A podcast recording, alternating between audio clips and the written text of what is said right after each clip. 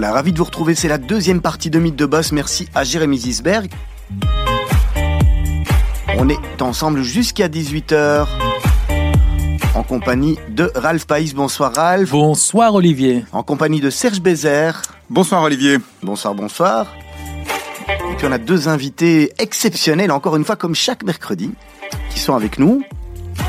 Daniel Grossman et Emmanuel Poznanski. Bonsoir. Bonjour, bonsoir. Bonjour, bonsoir, exactement.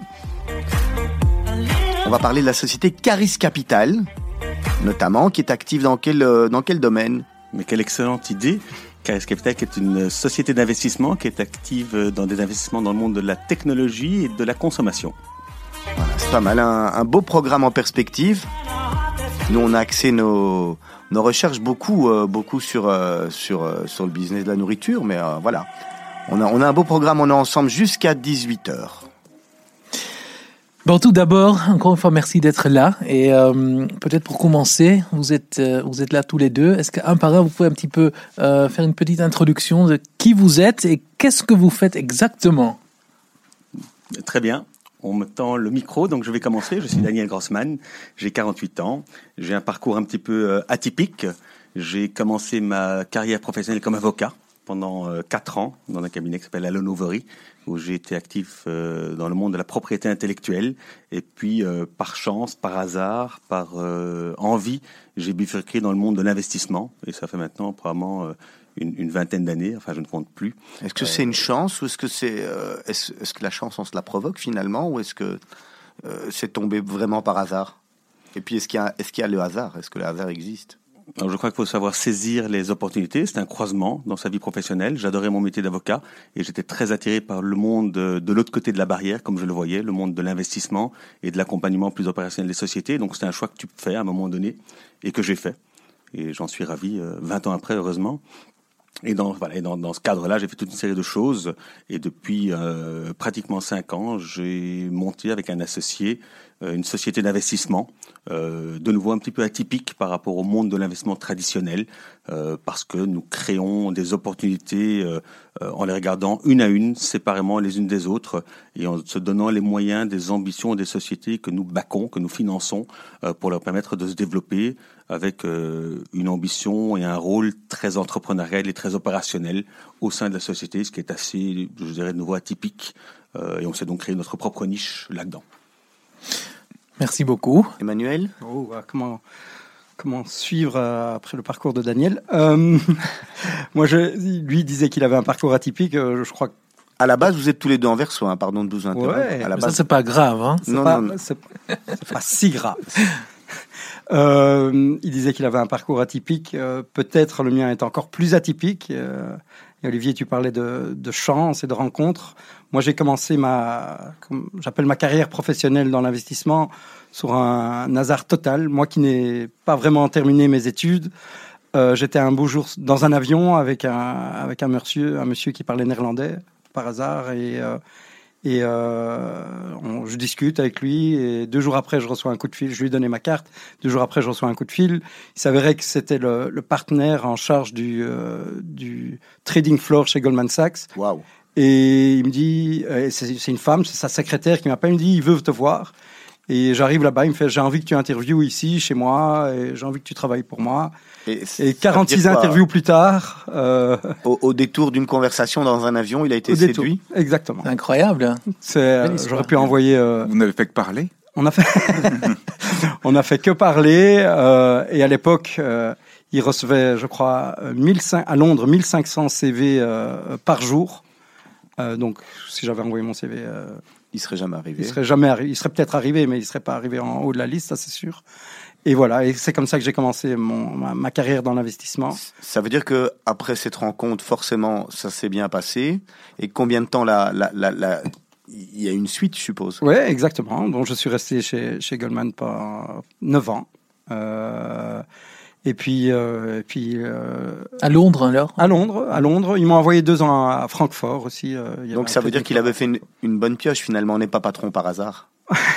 On n'est pas patron par hasard, mais tout ça est calculé. Hein. C'est-à-dire qu'ils ont leur, leur moule, les gens typiquement, les MBA de Harvard, euh, ça, c'est, ça représente 95% des gens qu'ils engagent. Et puis, ils essayent de, d'engager un peu euh, quelque chose de différent, quelque chose qui, qui va emmener de la couleur sur, sur le trading floor. Des gens qui ont à peine fini leurs études. voilà, ou même pas. Le, grain de sable qui va faire que la l'huître produit une perle. Oh là, oh là, voilà un dicton.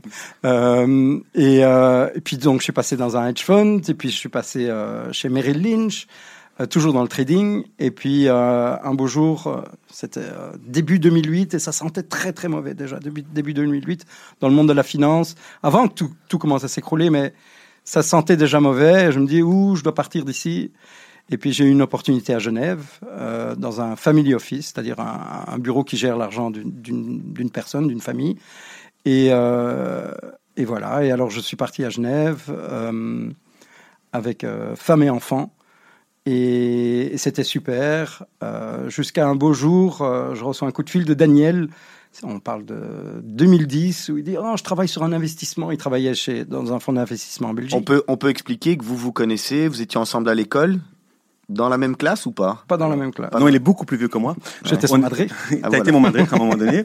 Donc on a été dans la même, euh, on a fait le même parcours à l'école ou en jeunesse. On s'est retrouvés assez euh, euh, étonnamment ensemble à l'armée. À l'époque, l'armée belge était encore obligatoire et Emmanuel et moi on s'est retrouvés dans la même caserne, à l'hôpital militaire d'Anvers. si vous aviez, si vous aviez su. et on a joué aux cartes toutes les après-midi euh, pendant, pendant 12 mois. L'armée belge. Hein. 12 mois, voilà, donc très très bien. Donc c'est, c'est, et Poseux est un excellent joueur de poker. Moi, je le suis de loin. Euh, c'est notamment probablement grâce à ces années euh, à l'armée. Donc on a fait beaucoup de choses au fait en parallèle. On a vécu ensemble à Londres pendant des mêmes années dans le même bâtiment. Ah ouais, on a, on a euh, fait des investissements ensemble euh, à travers sa structure à Genève. Donc ça commence finalement, c'est une vraie histoire d'amitié au départ. C'est une vraie histoire d'amitié, de jeunes, hein, de, de, de, copains. Mais de copains avant une carrière professionnelle quelconque. Mais vous étiez donc dans ce family office à Genève, euh, tout allait bien. Et tout puis, allait bien. Et puis Daniel... tout, tout allait toujours bien. Oui. Et euh, Daniel m'appelle, oh, j'ai une super idée d'investissement, il faut que tu regardes, on va le faire, on fait ensemble. Il s'avérait qu'à l'époque, il y avait le côté brésilien des familles qui contrôlent InBev qui, euh, qui voulaient racheter, sortir de la bourse, donc d'un take private d'une société qui s'appelait Burger King. Et euh, donc il m'a plus ou moins forcé à regarder le dossier. Le dossier nous a excité euh, très très fort. On a fait l'investissement et puis pour des raisons obscures, Daniel ne l'a pas fait avec les familles belges. Nous, on a fait cet investissement qui nous a rapprochés très fort donc de, tout le management euh, de Burger King, etc. On a ils ont relisté la boîte en 2013. C'était un vrai grand, grand succès. Ça veut dire qu'à ce moment-là de l'affaire, Daniel n'est pas encore dedans finalement. Non, Daniel, il, est dans son family office en Belgique. D'accord, lui en Belgique et toi qui rattrapes euh, Burger King? Burger King, la boîte. C'est un investissement purement financier dans, dans, la maison mère, dans la marque Burger King. Mais ce qui se passe, c'est qu'on se rapproche du management de Burger King et on est en train de discuter est-ce qu'on ferait pas quelque chose de plus ensemble? Et ça, c'est euh, le début, la petite graine qui a fait ce que, ce que cet investissement est maintenant. Et donc aujourd'hui, on est là. Et euh, donc vous êtes revenu en Belgique en quelle année? En 2014. 2014-2015, euh, fin 2014. Ce qui se passe, c'est qu'on on a investi, c'est-à-dire que le, le fonds d'investissement derrière euh, la marque Burger King avait décidé de partager le monde, euh, euh, de donner des master franchises pour des régions. Donc, ce qu'on a négocié avec ces gens, c'est de prendre la master franchise pour une région, une partie de l'Europe. Et, dans la structuration du deal, au fait, on a mis la holding en Belgique. Ça, c'est de la. On, a parlé de plein de choses différentes euh, avec des vocabulaires aussi assez pointus parfois pour euh, nos auditeurs.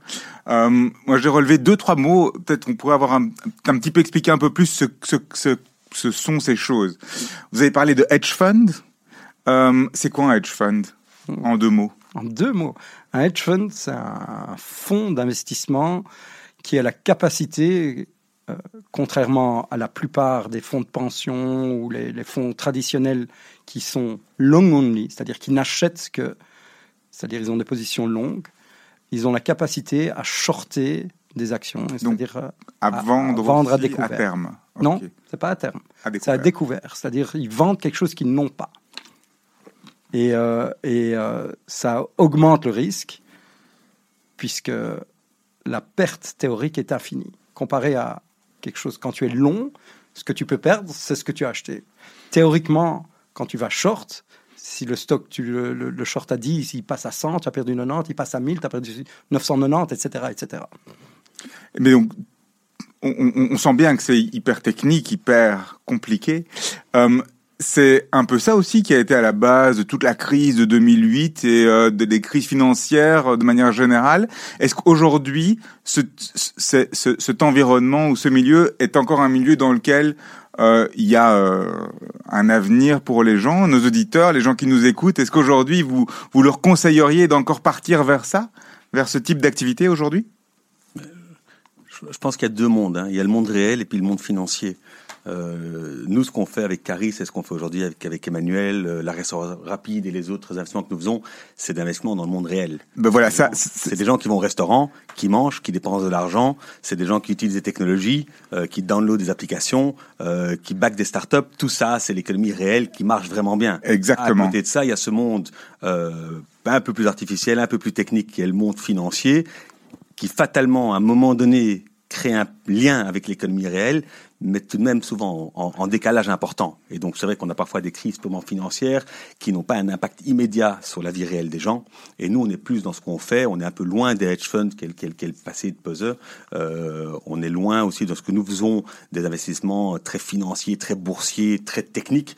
Nous, on est, c'est très simple. Hein. Nous, on fait dans le monde de la consommation, c'est euh, ketchup mayonnaise. Tout le monde comprend ce qu'on fait. Il y a personne qui ne comprend pas ce que c'est d'ouvrir un restaurant et d'essayer de vendre des burgers euh, à quelqu'un qui a faim. Et pour des gens qui ont un profil comme le vôtre, quelque part, c'est inéluctable ce changement, passer de du purement financier, de l'hyper technique à quelque chose de plus réel. C'est un signe de quoi De d'avancer. C'est dans votre tête. On a envie de passer vers ça au, fur et à mesure des euh, des années. On a envie d'avoir des choses plus réelles. Comment est-ce qu'on y arrive en fait? Comment est-ce qu'on arrive à passer de de cet hyper technique très financier, euh, en définitive euh, notre vie dans un ordinateur, à quelque chose de ketchup mayonnaise? Moi, je suis pas du tout financier à la base.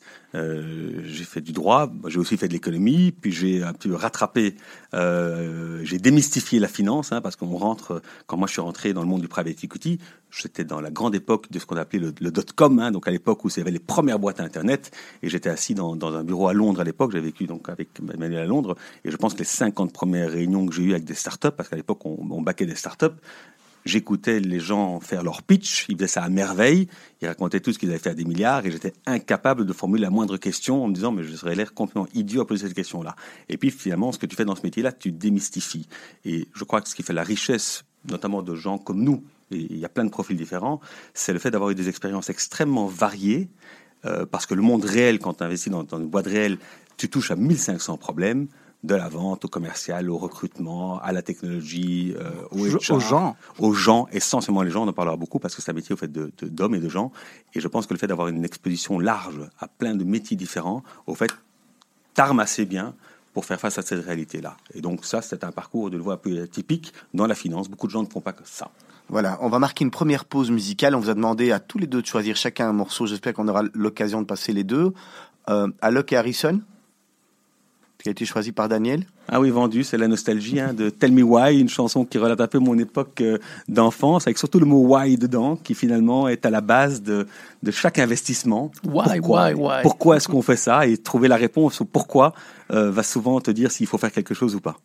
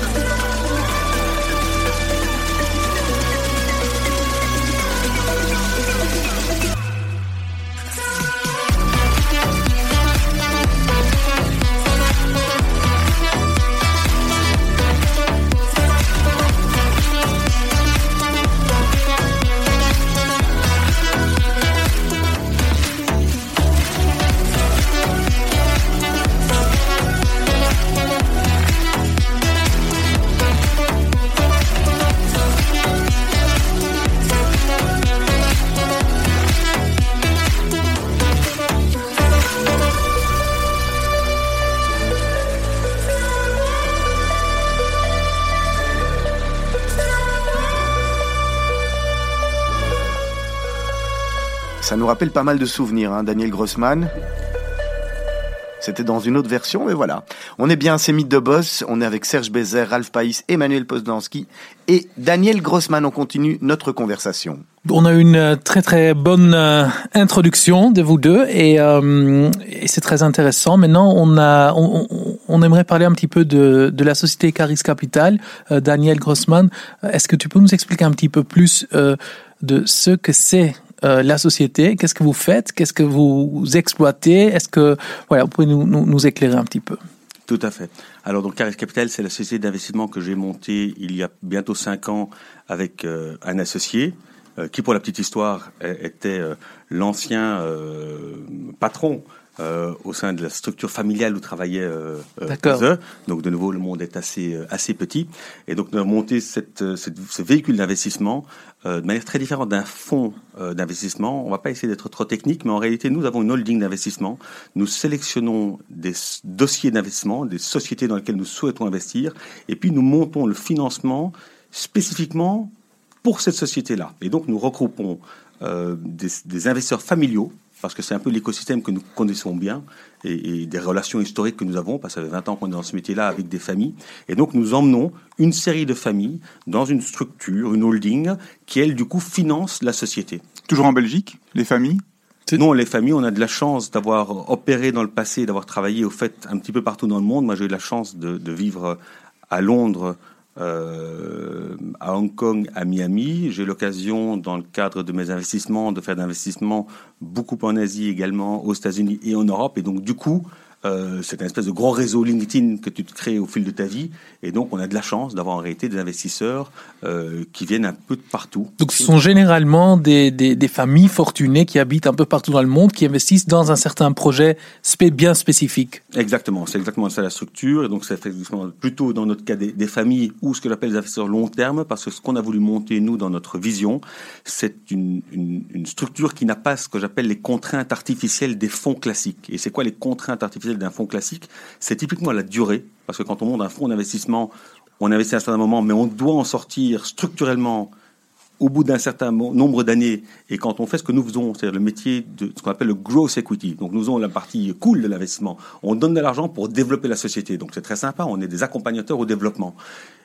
On pilote pas ça sur la durée euh, de manière aussi claire que ça. Ça peut prendre trois ans, ça peut prendre cinq ans, ça peut prendre sept ans. Donc avoir la flexibilité en tant qu'investisseur d'accompagner. Ça veut dire que l'investisseur qui rentre, il sait jamais quand il sort Alors, on a évidemment des règles euh, et des durées qu'on qu prévoit par investissement, selon nos thèses d'investissement. Et il y a des thèses pour lesquelles c'est très classique. On se dit, tiens, dans 5 ans, on pense qu'on aura fait notre rôle et a priori, on sortira à ce moment-là. Mais on a beaucoup plus de flexibilité d'éventuellement pas sortir par rapport à une structure plus classique. Ça, c'est un, une des choses qu'on évite dans notre structure. La deuxième chose qu'on évite dans la structure, c'est que dans les fonds traditionnels, il y a une contrainte. On ne peut pas investir typiquement plus que 15% de l'argent qu'on a levé. Si on lève 100 euros dans un fonds d'investissement, on pourra investir 15 par investissement. Parce qu'on doit créer une diversification. Les gens veulent que vous ayez un portefeuille varié. Nous, on ne fait pas du tout ça. On, ne s'inquiète pas. On ne s'occupe pas de la diversification des familles. Elles font ce qu'elles veulent. Si elles veulent faire quatre dossiers avec moi, on est ravis. Si elles veulent en faire qu'un seul, on est ravis. Elles sont assez grandes pour gérer leur diversification. Par contre, nous, s'il y a un dossier dans lequel au début on met 15, mais qu'on voit dans trois ans une opportunité de remettre 15, on ne veut pas être contraint de ne pas pouvoir le faire parce qu'il y a des règles structurelles. Donc ça, c'est les avantages de notre structure. Évidemment, l'inconvénient de notre structure, c'est qu'on doit faire euh, le grand écart en, en, permanence. On doit trouver le dossier d'investissement et sécuriser le financement en même temps, ce qui est l'équivalent d'un grand cauchemar. Mais, je suppose... Mais on est assez bon euh, ouais, pour gérer ça. D'un autre côté, avec l'historique, un moment, avec l'histoire, un moment ou l'autre, c'est le, enfin, success breed success. Donc il y a un moment ou l'autre où vous avez les familles qui reviennent ou les investisseurs qui reviennent. C'est une question de confiance finalement c'est nouveau un métier d'homme, et donc clairement, il y a une confiance qui se crée, il y a une relation qui se crée, mais elle est long terme, elle prend du temps. Euh, donc aujourd'hui, dans notre structure, on a un peu un, un tapis rouge pour les familles, parce qu'il y a de plus en plus de familles euh, qui veulent investir euh, dans ce qu'on appelle le private equity, mais c'est un métier qui est très technique, c'est beaucoup plus compliqué que l'art, c'est plus compliqué que l'immobilier, il y a des codes, il y a des règles, c'est pas simple, et donc, elle cherche souvent à s'adosser à une structure pour le faire, mais ça prend beaucoup d'années pour arriver là. Ça prend beaucoup d'années pour passer ce qu'on appelle le learning curve. Hein. Au début, on croit qu'on sait tout faire tout seul, puis parfois on se rend compte qu'on est peut-être mieux d'être accompagné. Donc, c'est une relation de confiance, mais qui prend beaucoup d'années euh, à construire. C'est-à-dire que ce que je fais aujourd'hui, j'aurais pas pu le faire il y a 15 ans, ni je n'aurais l'expérience, ni je n'aurais le réseau, ni je n'aurais un début de confiance de certaines personnes. Et donc, tu es constamment dans une structure, tu es Mhm. constamment sur la sellette, parce que le moindre échec que tu as, mais finalement, on dit, ah, ça, ça marche pas, donc du coup, on va retirer notre confiance. Et au début, il fallait fallait aller chercher ces familles et rencontrer, etc. J'imagine qu'aujourd'hui, euh, avec les années, c'est c'est eux qui, qui viennent plutôt vers vous alors. On a été, je crois, assez euh, avant-gardiste dans cette structure parce qu'on est, on a commencé à un moment donné où c'était encore assez anecdotique, tout à fait au début de l'ambition des familles de commencer à diversifier leurs capitaux vers le private equity. Aujourd'hui, euh, ça s'est euh, tout à fait démocratisé et puis il y a plein de structures, des banques d'affaires et autres qui, qui, qui sont là. Donc ça veut dire qu'aujourd'hui, ce qui est le plus compliqué, c'est pour les familles de trouver le temps parce qu'elles sont abreuvées de dossiers Ouais, ouais, ouais, ouais. que très souvent elles ne savent pas en réalité analyser ou gérer seules, mais il y a juste trop de travail et trop de dossiers euh, sur la table. Donc c'est très compliqué de nouveau. Il faut par son succès ou par son offre différenciant euh, tous les jours euh, se bagarrer pour, pour, pour montrer. euh, Bon, et, donnez-nous un petit peu des exemples, par exemple des projets que vous proposez alors euh, à ces familles, que vous avez réalisés entre-temps. Donc nous aujourd'hui, donc ça fait cinq ans qu'on qu'on est là. On a déployé euh, un peu plus de 400 millions d'euros d'investissement dans sept projets euh, différents. Trois sont dans ce qu'on appelle la plateforme de restauration rapide. J'en- parlerai Oui. euh, tout de suite. Et c'est un bon exemple de voir comment nous fonctionnons euh, en, en suivant nos investissements et en rajoutant de l'argent au fil du temps. Et on a une série, on a une- un autre investissement qui est très intéressant et j'invite tous les auditeurs à se ruer sur les excellents produits de la société Rigoni, euh, qui est le leader européen des pâtes à tartiner organiques. Tant sur la marque Nocciolata, c'est un peu l'équivalent du Better for You Nutella. Donc euh, c'est la marque de, Sans huile de palme alors. sans huile de palme, donc 100% sans huile de palme et 100% à partir d'ingrédients euh, organiques. Et le métier historique de cette famille euh, italienne qui est active dans ce métier-là depuis plus de 100 ans, euh, c'est également les confitures. Et donc on a sous Fior de Fruta euh, toute une gamme de confitures qui sont euh, euh, sourcées et produites en Italie euh, à base de fruits 100% organiques. Et ça, la société le fait depuis bien avant que c'est cool d'être organique. Ouais, ouais, ouais, ouais, ouais. D'accord. Serge Je suis en train de regarder l'éventail, tout, tout ce que les confitures Fior di, offrent. Alors j'étais. Il a déjà presque mis dans les absent, baskets, euh, hein. Absent un quart de seconde. Euh, euh, c'est très orienté alimentation et nourriture, tout ça. Euh, on a parlé de, on a parlé de, de la plateforme pour euh, l'alimenta- la- la- le fast-food, c'est ça, ou la- la- l'alimentation rapide. C'est quoi cette plateforme Et donc vous avez investi dans une plateforme là? C'est une plateforme. euh, Nous, nous, on l'appelle plateforme. En fait, c'est un regroupement d'investissements dans le même secteur. C'est-à-dire euh, dans ouais, euh, fast-food avec euh, sans connotation négative pour nous. Ça permet finalement des économies d'échelle en fait. que Ça permet plein de choses, des économies d'échelle, d'une part, de, de- de- de- de l'approvisionnement en commun. Il y a, il y a plein de, de- de- de- de métiers qui sont qu'on peut faire en transversal à travers les, les différentes euh, boîtes opérationnelles. Donc ces, ces boîtes opérationnelles sont en Belgique euh, Burger King et Quick, euh, Burger King en, en Italie, Burger King en Pologne, Otakos en, en Belgique et en France et, et, et, Nor- et le plus récent euh, Nordsee euh, en Allemagne et en Autriche. Ça fait combien de points de vente tout ça? Ça fait, on va terminer l'année à quasiment 1100 points de vente. Euh, c'est, euh, c'est, ça devient déjà un, très impressionnant. Hein un grand business, oui. C'est le Euh, quatrième, c'est le quatrième plus gros groupe de restauration rapide, ou fait en Europe en nombre de magasins, mais également en, en fait finalement en chiffre d'affaires euh, et en réseau, parce qu'on a donc un réseau important. Il y a des magasins qu'on opère seul, il y a un- tout un réseau de franchisés. Justement, euh, Mm. quand vous parlez de plateforme, vous parlez, je suppose, aussi de tout ce qui est service offert à des franchisés. C'est quoi le, le, le, le rapport entre la, les, les, euh, les points de vente opérés en propre et les points de, for- les points de vente laissés Donc la, la, vraie différence, c'est qui fait l'investissement, c'est-à-dire et à qui il appartient le point de vente en tant que tel.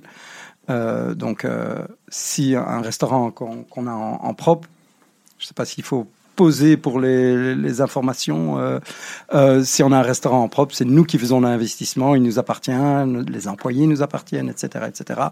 Une franchise, c'est le, le droit qu'on donne à Un tiers. tiers d'opérer sous la sous l'enseigne. Voilà, Manu Poznanski, Daniel Grossman. On va se retrouver d'ici quelques instants. Tout de suite, le flash d'information de 17h30 présenté par Jérémy Zisberg.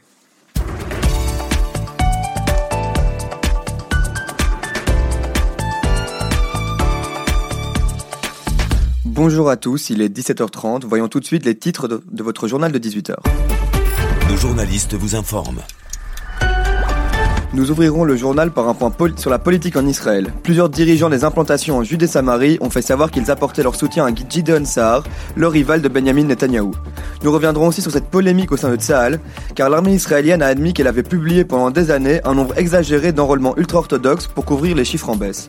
Et dans l'actualité internationale, nous reviendrons sur le sommet de l'OTAN où les 29 membres ont adopté une déclaration commune qui affirme leur solidarité, leur unité et leur cohésion, mais également sur cette vidéo qui montre plusieurs dirigeants se moquer de Donald Trump.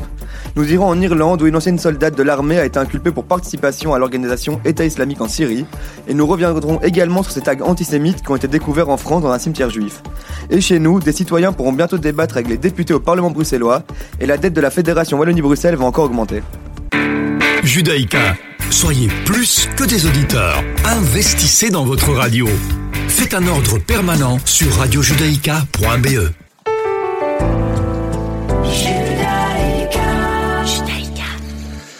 Alors, euh, Emmanuel Pazanski, on revient euh, à la discussion sur la franchise versus pas franchise. Donc, euh, on comprend bien la différence qu'il y a au niveau de l'investissement et donc de la nature du business en définitive. Hein.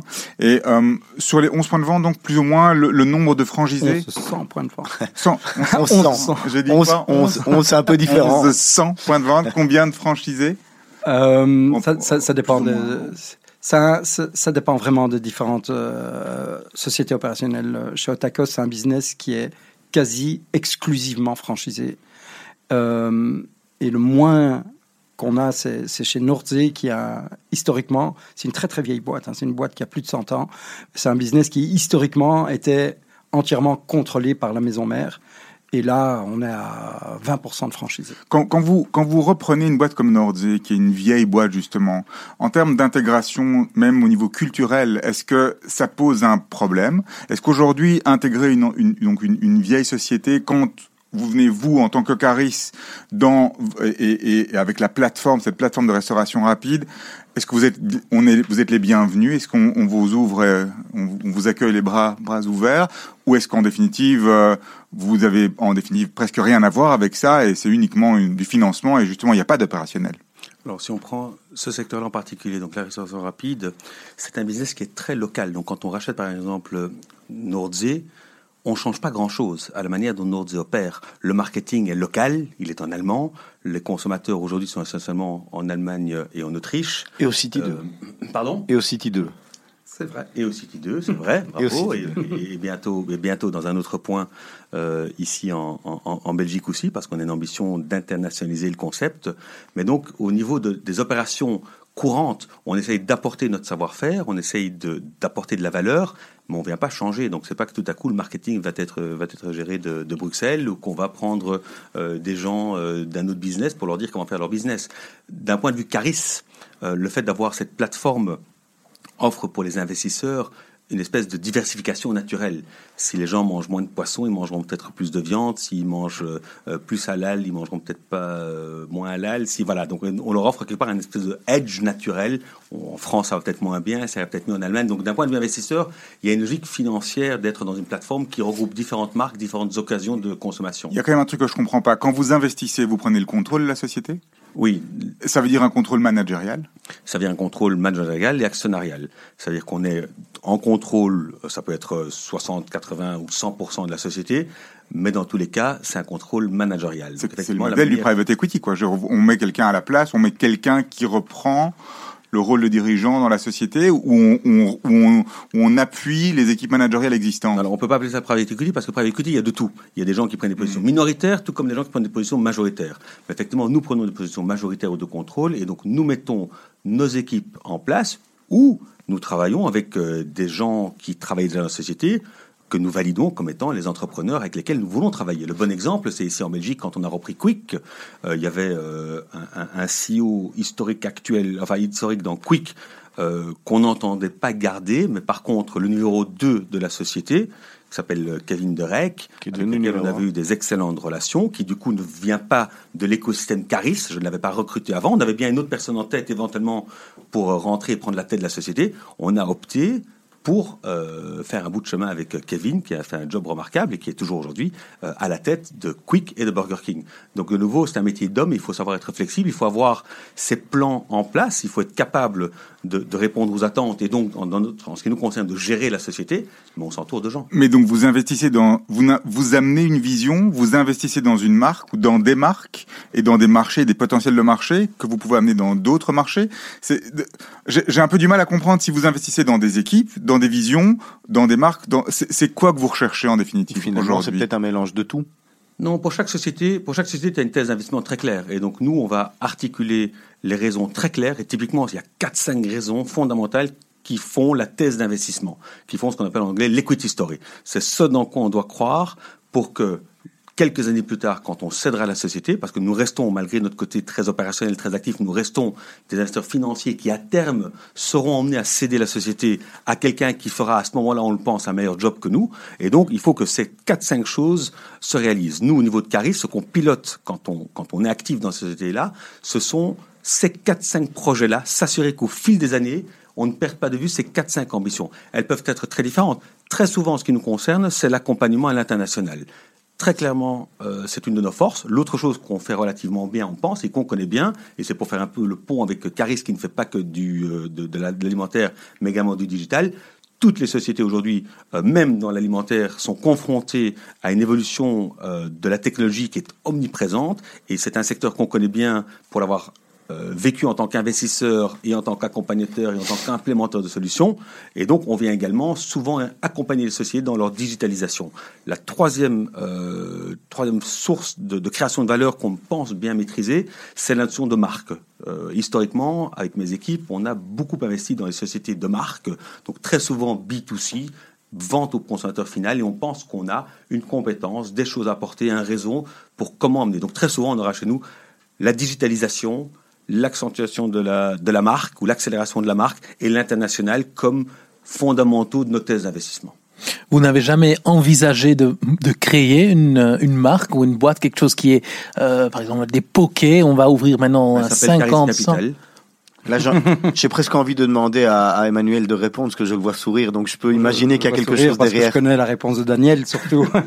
Euh, la- la- c'est totalement différent de créer une boîte et de, l'emmener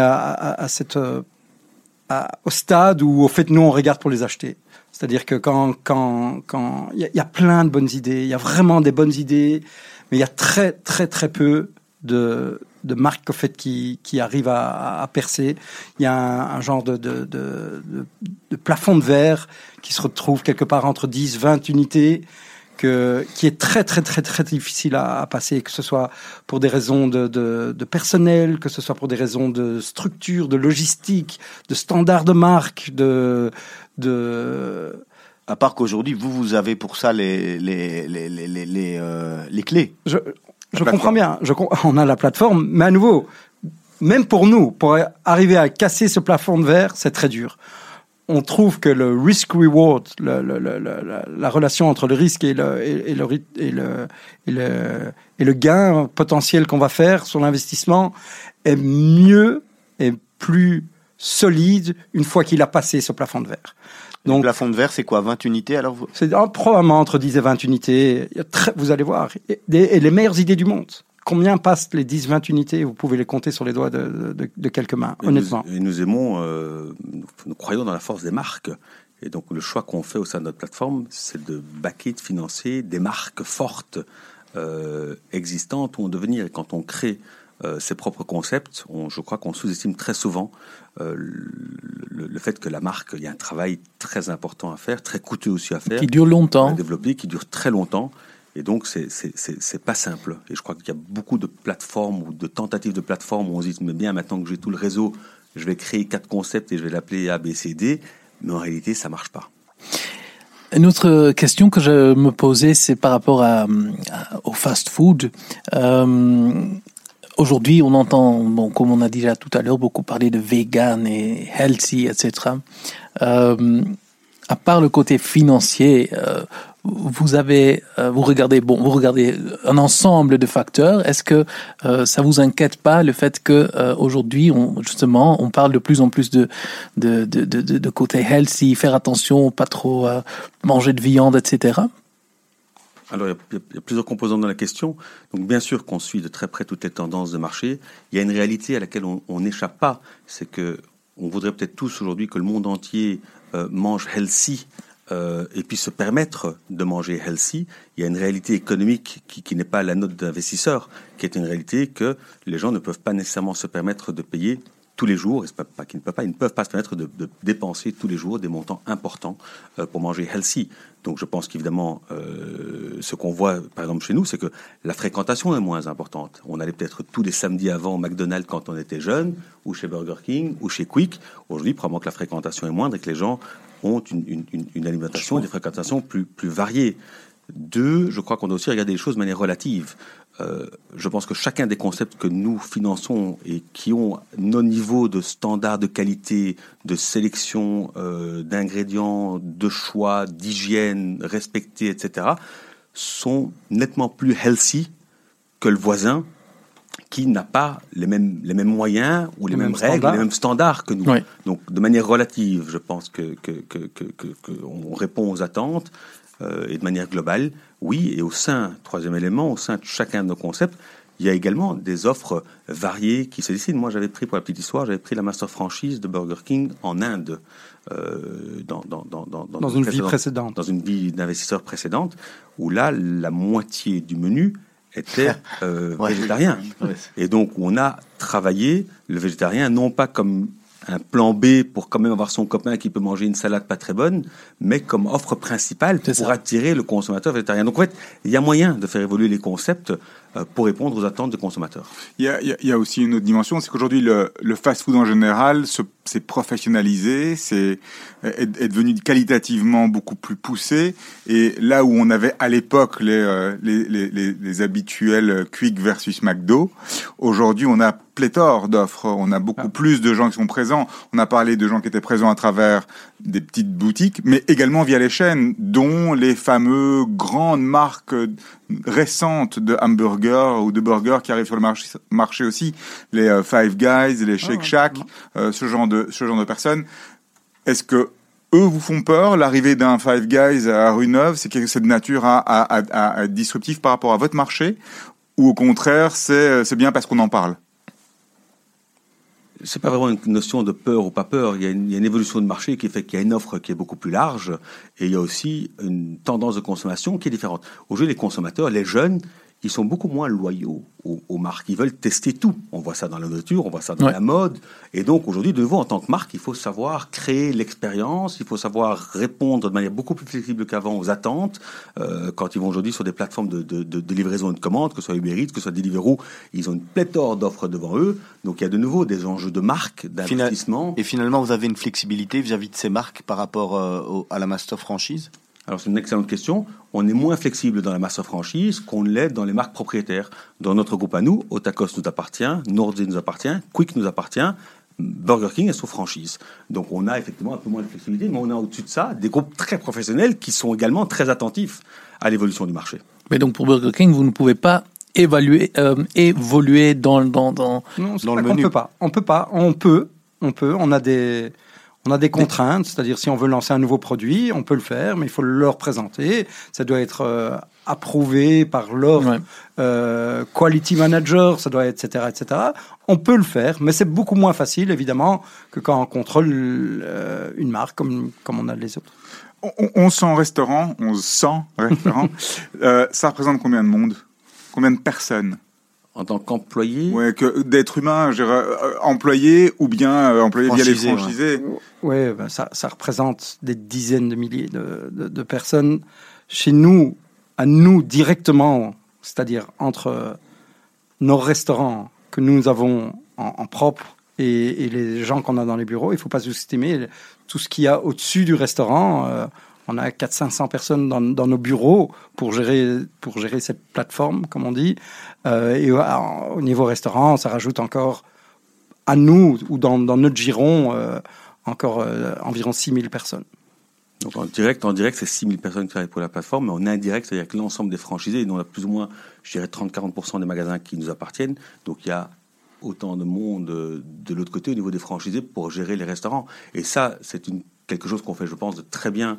Notamment, je prends l'exemple ici de Quick Burger King. Chaque fois qu'on ouvre un restaurant, c'est chaque fois 30, 40, 50 jobs nouveaux. C'est pas plus. Qu'on offre, si pas plus, qu'on offre, et très souvent à des jeunes euh, non diplômés, non diplômés qui autrement n'auraient peut-être pas facilement non plus accès euh, au marché de l'emploi. Donc on est très souvent, on est très content de l'être, on est très souvent le, first job.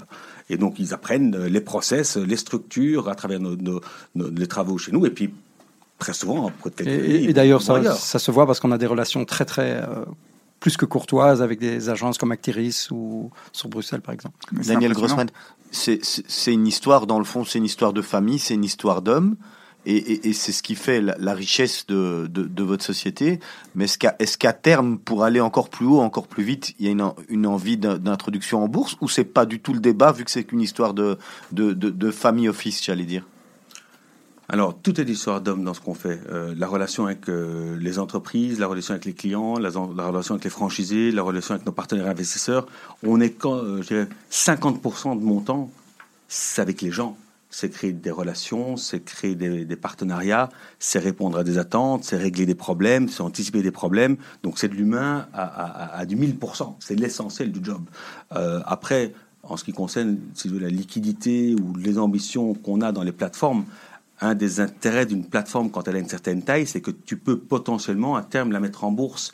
Et l'intérêt de la mettre en bourse, c'est que ça permet à certaines des familles de rester actionnaire très long terme dans la société parce qu'elles ne sont pas contraintes de vendre, alors que si tu devais vendre ta société à euh, un concurrent ou un autre fonds de private equity, à ce moment-là, typiquement, c'est une vente à 100% et donc les gens doivent sortir. Et de nouveau, ce qu'on aime bien dans notre modèle à nous, c'est qu'on a cette flexibilité. On peut décider, selon l'évolution de la société, finalement ce qui est mieux. Est-ce qu'on reste plus longtemps tel quel euh, en comité fermé? Est-ce qu'on souhaiterait à un moment donné s'introduire en bourse? Est-ce qu'on voudrait à un moment, pour, pour les bonnes raisons, s'adosser à un autre groupe Et donc, articuler les besoins par rapport à ça? Il y a un minimum pour investir chez Caris et vous pouvez en parler ou pas? Bien sûr, on peut toujours parler de tout. nous faisons des, chez Caris, nous faisons des investissements de, taille tout de même relativement importante pour un, pour un tas de raisons. Euh, une, raison très simple, c'est qu'on aime bien la taille des sociétés qui a déjà un niveau de maturité suffisante et donc un, vrai business, des vrais revenus un, véritable profit et donc a la capacité de, se développer. Et vu que nous, les accompagne à l'étranger dans les marques, il faut typiquement la boîte à un certain stade. Ça correspond aussi à l'ambition de certaines familles de pouvoir déployer des capitaux importants euh, avec nous. Et puis surtout, ça nous démarque très souvent du marché de l'investissement parce qu'on a souvent les champions locaux, c'est les, les tas de fonds d'investissement excellents qui dominent un pays et finalement contre lesquels je ne peux pas faire la guerre, qui sont meilleurs que nous parce qu'ils sont vraiment ancrés dans le territoire, mais pour lesquels faire un investissement peut-être de l'ordre de 50, 60, 70, 80 millions, c'est au-dessus de leurs contraintes de fonds dont je parlais avant, et on est typiquement en dessous des méga fonds internationaux qui ont une capacité d'aller racheter de toutes grosses boîtes. Et donc on a notre niche là-dedans pour un tas de raisons, et ça s'articule très bien. Et donc chez nous, typiquement, quand on monte un investissement, on essaye de faire ce qu'on appelle des partenariats à taille humaine.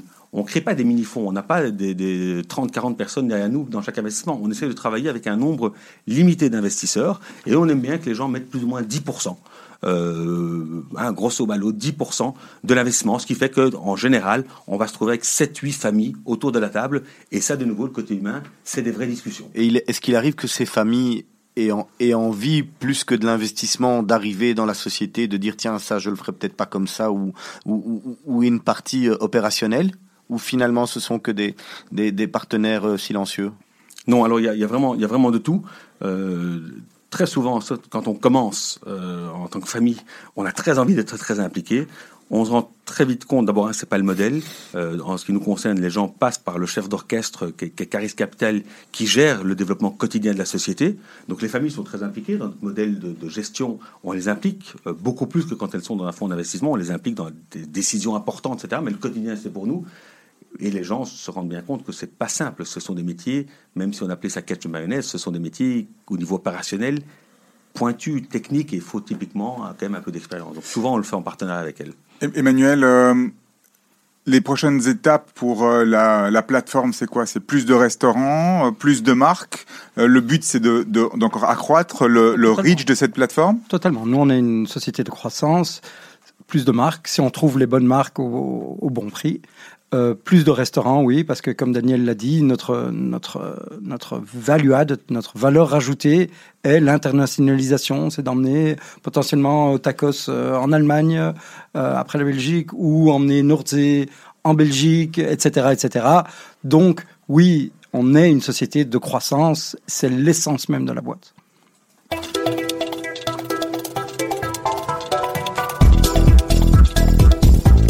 On arrive tout doucement en termes de l'émission. Il nous reste quelques petites minutes.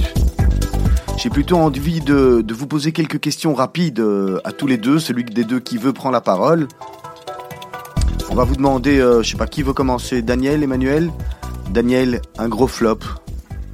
La dernière Tesla? Le lancement. Ah, et le, Le lancement de la dernière Tesla, oui. Ça ressemble à une espèce d'ovni raté, oui. Ok. Emmanuel, un gros top. Un grand top. Mon gros top, ça revient à mon histoire. Euh, honnêtement, cette rencontre dans cet avion avec, euh, avec ce monsieur hollandais qui m'a offert un job euh, deux semaines plus tard. Alors je vais poser la question suivante à Daniel. Quelle est la, la, personne en dehors du cercle fam- familial qui a vraiment changé ta vie? Mais dans le contexte de ma profession, c'est clairement mon, mon associé, Manel Romain, avec lequel on a réinventé notre monde et décidé de lancer quelque chose de très entrepreneurial. Si vous aviez chacun un projet, un, un rêve, un vrai souhait euh, en dehors du business que, que vous aimeriez faire, une, une bucket list? Ah, moi, j'ai un souhait, c'est euh, le WSOP à, à, à Las Vegas. C'est le championnat du monde, plus ou moins, de, de, de- Poker. de poker, de le faire une fois. Euh, Affronter Patrick Bruel? Bruel. Fini, il est ou- encore là, lui Je sais pas s'il est encore là, est- mais, voilà, il est dans les mais ça serait un, ce serait un beau petit rêve. Et pour Daniel? Mais ce serait vraiment de financer Manuel dans cette aventure. c'est un excellent joueur de poker. Je crois que ce sera de nouveau un excellent ça, investissement. un meilleur investissement, oui, c'est ça. C'est certainement meilleur que si moi je devais payer l'entrée. C'est- quoi la chose la, la plus folle euh, que tu as fait dans ta vie? Oula. Je sais pas la plus folle, mais j'ai fait, euh, j'ai eu la chance la- l'année dernière d'aller avec euh, des amis euh, faire une randonnée à ski au Groenland, qui est assez marquante parce que pendant 4, quatre jours, 5 jours, tu es coupé absolument du monde, pas de GSM, euh, euh, personne, euh, un, un- un territoire euh, hostile et, et, et tu Wow. pars seul euh, à grimper euh, avec tes skis, euh, avec des sacs à dos. euh, Au euh, départ d'un bateau. Hein. au départ, au départ d'un bateau un peu pourri. Et voilà, et ça, c'est voilà, cette, cette échappée-là, voilà, c'était un excellent. Une phrase, une maxime, un, un dicton que, que tu aimes euh, utiliser ou que tu n'utilises pas, mais en tous les cas qui te guide Moi, moi je, ouais, on m'a- dit de préparer cette question avant, avant, avant l'émission. ah, il, faut, il faut, il faut, parce que Ouais. sinon on se retrouve dans un... J'en ai un ce qui est, qui est sur, le mens- sur le mensonge, en fait. Euh, que le meilleur mensonge et le, et le plus productif, euh, apparemment aussi, c'est de faire croire à un menteur qu'on le croit. Est-ce qu'en regardant, euh, est-ce qu'en regardant un petit peu dans les rétroviseurs, est-ce que tous les deux vous vous dites euh, comment j'en suis arrivé là? Je crois qu'il faut pas trop regarder dans notre rétroviseur, faut plutôt regarder de l'avant. Et ton dicton, Daniel? Mon dicton. Ouais. Ah, mon dicton, j'aime bien parce que, évidemment, tu me prends en dépourvu. C'est marrant, hein acteur, acteur, acteur, tu ne seras pas. Écoute, donc il y en a quand même un que j'aime beaucoup qui dit que quand un homme a faim, mieux vaut lui apprendre à pêcher que lui donner un poisson. Et je crois beaucoup dans la capacité de chacun de se développer et d'apprendre. Et faut, voilà, faut donner plus Ouais. une capacité de se débrouiller que la solution. Ça n'a rien à voir avec Nordsee, c'est pas du tout le... Ça n'a rien à voir avec Nordic non plus. Mais ça aurait pu.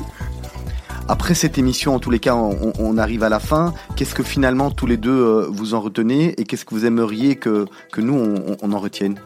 C'est quoi les, les, les- points euh, les take home values, euh, bon pour les auditeurs, euh, nous on est dans le métier de l'entreprise, donc je crois que c'est clairement euh, entreprendre et, et- et pas lâcher prise et, et- et oser se lancer. Euh, ça c'est pour eux. Euh, pour vous, j'ai adoré le choix musical, donc euh, restez sur les lancers. Pas beaucoup de musique. Emmanuel Ah, que c'était très sympa, euh, que c'était une première expérience. euh, J'espère qu'on n'a pas été trop, euh, trop euh, boring pour les. Je pense que c'était très bien compréhensible pour tout le monde. Hein. Et alors, et alors on, a, on, a, on a toujours la, la, question, euh, la question de Serge. On, a, on faut faire aussi un petit musique à part pour Serge, Oui, je c'est trouve. ça, hein. on va, question. je lance un truc pour Serge. Jing, Oui, oui. la, la question de Serge. Ça fait une heure, ça fait une heure qu'il une narration j'en pour nous lancer, J'attends, j'attends, pour j'en peux. Le spot. Donc, ma question. Ma question est, quel est le conseil que vous auriez aimé que l'on vous donne quand vous aviez 20 ans L'un et l'autre? Moi, c'est c'est de, au fait de beaucoup plus, beaucoup plus croire en soi que que que On fait peur cette musique. hein. de beaucoup plus croire en soi que quand on, on a 20 ans, on est tellement incertain. Surtout, on, on fait, on donne l'impression d'être totalement en contrôle de tout. Au fait, on, on, on sait même pas comment ça s'appelle. Et, au- et, et au fait, on a, on a plus de valeur qu'on croit souvent. Daniel? Moi, c'est peut-être de plus écouter les conseils qu'on peut te donner. Je pense qu'on a souvent envie de faire son propre chemin et son propre learning curve. On n'est pas souvent à l'écoute. Je crois que ça prend quelques années pour finalement euh, accepter d'écouter et d'entendre les conseils. Et euh, voilà, je crois qu'on peut toujours bénéficier de, conseils si on veut vraiment bien les écouter. Emmanuel avait choisi trois cafés gourmands, notamment. Notamment. vrai- notamment, c'est vrai que le café gourmand euh, après le après le quick ou après un, un bon hamburger, why not? Donc je propose qu'on se quitte là-dessus. Merci, euh, merci à vous deux de votre passage Merci à vous. dans les studios de Radio Judaïka. C'est bien sympathique. Je sais que votre temps est pris euh, très fort à tous les deux. On vous enverra le, le lien de le lien de l'émission. hein. C'était très intéressant. Merci beaucoup. Voilà, on se Merci retrouve la, la semaine prochaine. Serge avec Equilis, société. Avec euh, absolument et, euh, et euh, aussi un spécialiste du monde du padel, Il s'appelle. Vincent. Voilà. Merci beaucoup et rendez-vous la semaine prochaine.